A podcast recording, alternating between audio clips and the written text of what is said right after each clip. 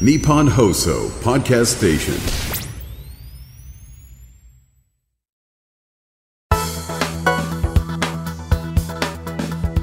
1月25日木曜日日本放送報道記者レポート2024日本放送の畑中秀也です日本放送報道記者レポート2024このプログラムは日本放送の報道記者が政治経済事件災害からこだわりのテーマまで日々取材している情報をお伝えしていきます。毎週木曜日の午後に更新しています。今回はもっと高みへ日本初の月面着陸レポをお送りします。2024年1月20日、えー、日本標準時午前0時20分に小型月着陸実証機スリムが月面へ着陸したことを確認いたしました。改めまして日本放送の畑中秀也です。報道記者レポート2024本年は1回目。今年注目の科学トピックについてお伝えしました。その一つが日本初の月面着陸なるかでした。まさにそれが現実のものとなったわけです。日本初の月面着陸成功世界では旧ソ連アメリカ中国インドに続いて5カ国目となります1月19日深夜10時、神奈川県の JAXA 相模原キャンパス宇宙科学探査交流棟のプレスセンターでその瞬間を見守りました。ここは成功の歓喜に沸いた小惑星探査機はやぶさ2の取材でもおなじみの場所です。今回は取材現場の様子も交えてお伝えします。主役である JAXA 宇宙航空研究開発機構の月着陸実証機スリム。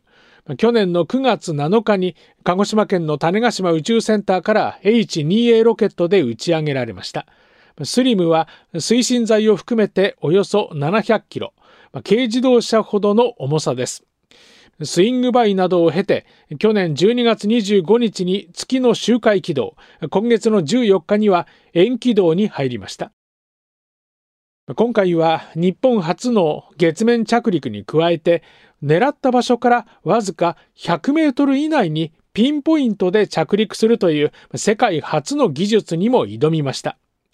これまでの月着陸における着陸精度は数キロメートルから十数キロメートル。つまりこれまでの月にただ降りるのではなく、降りたいところに降りるという技術です。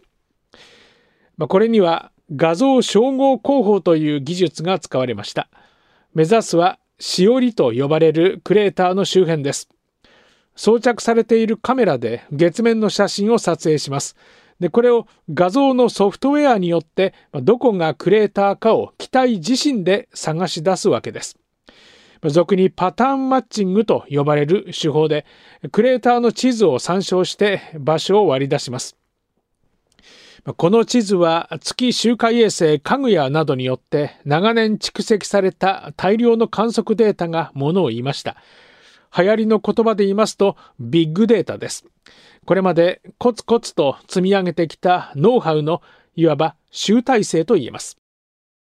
さらに着陸直前にはレブ1、レブ2と呼ばれる2種類の小型ロボットを分離し搭載されたカメラなどを使って月面の様子などを撮影します。でこのうち REV2 は別名ソラ Q と呼ばれます。タカラトミー、ソニー、同志社大学が共同開発しました。ボールの形をした物体が2つに割れて、割れた部分がそれぞれ車輪の役割を果たします。まさに変形ロボットですね。おもちゃで培われた技術は日本のサブカルチャー文化を体現したものとも言えます。しかし、どんなに技術が進歩しようと、いざ着陸の際には細心の注意を払い、神経を使うのは宇宙も地上も同じです。JAXA によりますと、着陸降下開始の際の速度は秒速およそ 1.8km、時速にしておよそ 6400km、これをおよそ 800km 先にあるわずか半径 100m のエリアを狙って着陸します。去年12月5日の記者説明会で運用責任者である酒井慎一郎プロジェクトマネージャーはこんな風に例えていました。例えばその着陸効果を開始するときの速度は通常の飛行機があの飛ぶ速さの数倍の速さでまだ飛んでいる状態になります。航空機の数倍の速さで千歳空港の上空あたりを通過をして、でそのままあのスイムとしてはフル減速を行いながら、えっと、20分後にはえ、ちょうど甲子園の上ぐらいのところに差し掛かってきて、でその甲子園の中にピタッと降りなければいけないと。さらに重力のほとんどない小惑星とは違い、月は地球のおよそ6分の1ではありますが、重力があり、近づくと引っ張られます。再上昇はできません。酒井プロジェクトマネージャーです。こういう着陸の場合のやっぱり難しさというところは、あの基本的に一発勝負になるというところがあのあります。あの万全はもちろん尽くしているというふうに思っていますけれども、あの最後に本当にそれがあの試されるのは、着陸の最後の20分というところになりますので、やはりそこはもう避けて通れない、あのそういうところをあの乗り越えなければまあ成功はないわけですので、あのなんとかしてそこをあのクリアしなければというふうに強く思っているところでございます。まさに一発勝負。その時がやってきました。日付が変わって1月の20日午前0時1分になりました。今ライブ配信から着陸降下開始を示すアナウンスがありました。さあこれから20分後に着陸の予定です。管制室にとりましては最も緊張しそして神経全集中の時間となります。JAXA 相模原キャンパスの宇宙科学探査交流棟の記者会見場も何やらちょっとピンと張り詰めた雰囲気になってきました。画面に出ているデータ。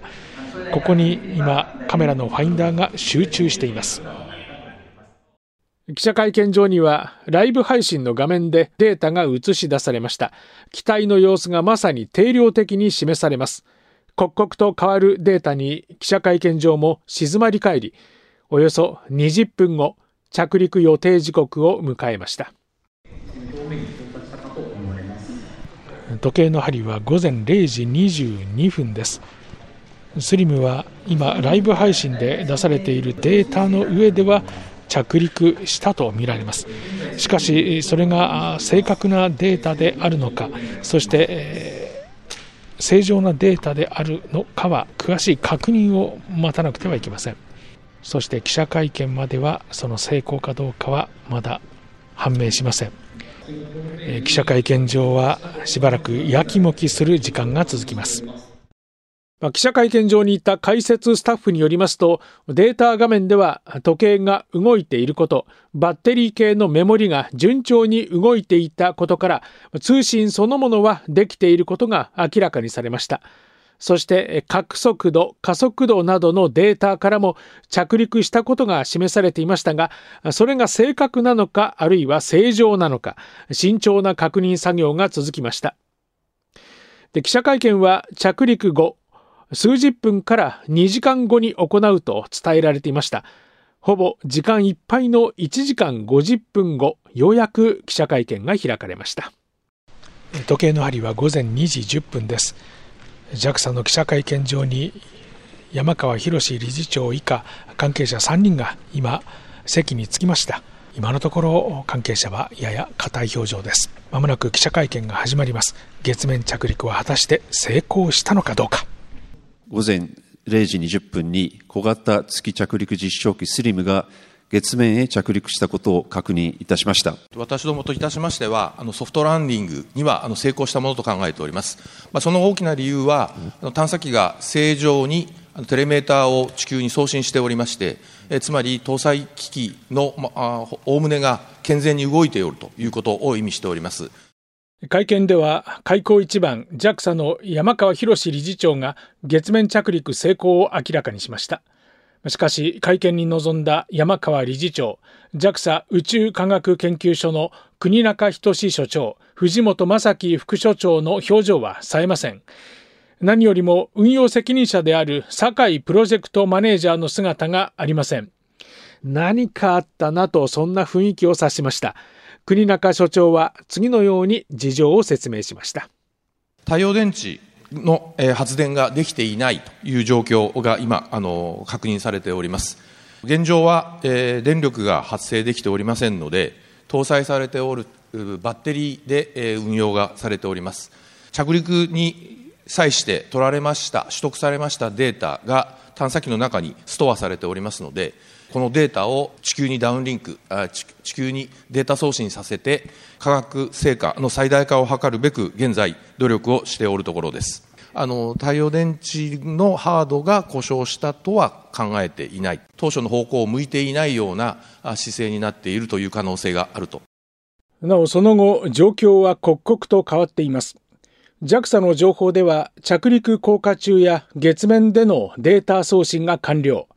多くのデータが確認され、チームはほっとするとともにワクワクし始めていると話しています。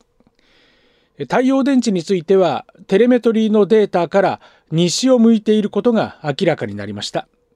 今後、月面で太陽の光が西から当たるようになれば、発電の可能性があるということです。スリムは着陸後も数日間、マルチバンド分光カメラと呼ばれる特殊なカメラで月面の岩石を分析する任務も課せられていましたが、こうした調査ができるかどうかは、この太陽電池の復旧次第ということになります。一方で、世界初の挑戦であったピンポイント着陸。成功したかどうかは1ヶ月程度かかる分析を待たなければなりませんが、国中所長は次のように語りました。トレースを見る限りにおいては、100メーター精度のピンポイントランディングはほぼできただろうというふうに私は考えております。でこの技術はこの後月に続々と探査機を日本からも送り込もうとしておりますし、日本がここに大きな布石をあの置けたというふうに考えております。あの大変大きなあの一歩であったと考えております。この技術が習得されれば今後月の極域北極や南極にあるのではないかと言われている水や氷の探査に貢献することが期待されます。日本の宇宙開発の存在感をさらに上げていくものになります。今回の結果どうも重い空気の中私を含めた記者からこんなやり取りもありました。管制室の様子がどうだったのかというのをちょっと知りたいところです。私どもも管制室の様子はちょっと見ており見ておりませんので、ちょっと申し訳ありませんが、ちょっと私どももちょっと分かっておりません。もうちょっとなんというか、喜んでもいいのかなというか思うんですけども、非常に皆さん、表情硬いんですが、まあ、少し気になるあの太陽電池があの動いてないというところが、あのまあ、少しあの引っかかっておるというのは事実です皆さんがあまりこう明るい表情じゃないのが少し気になったんですけれども、点数つけるとすると。あのまあ、私あの、宇宙科学研究所の所長ですので、かなり辛口コメントをせざる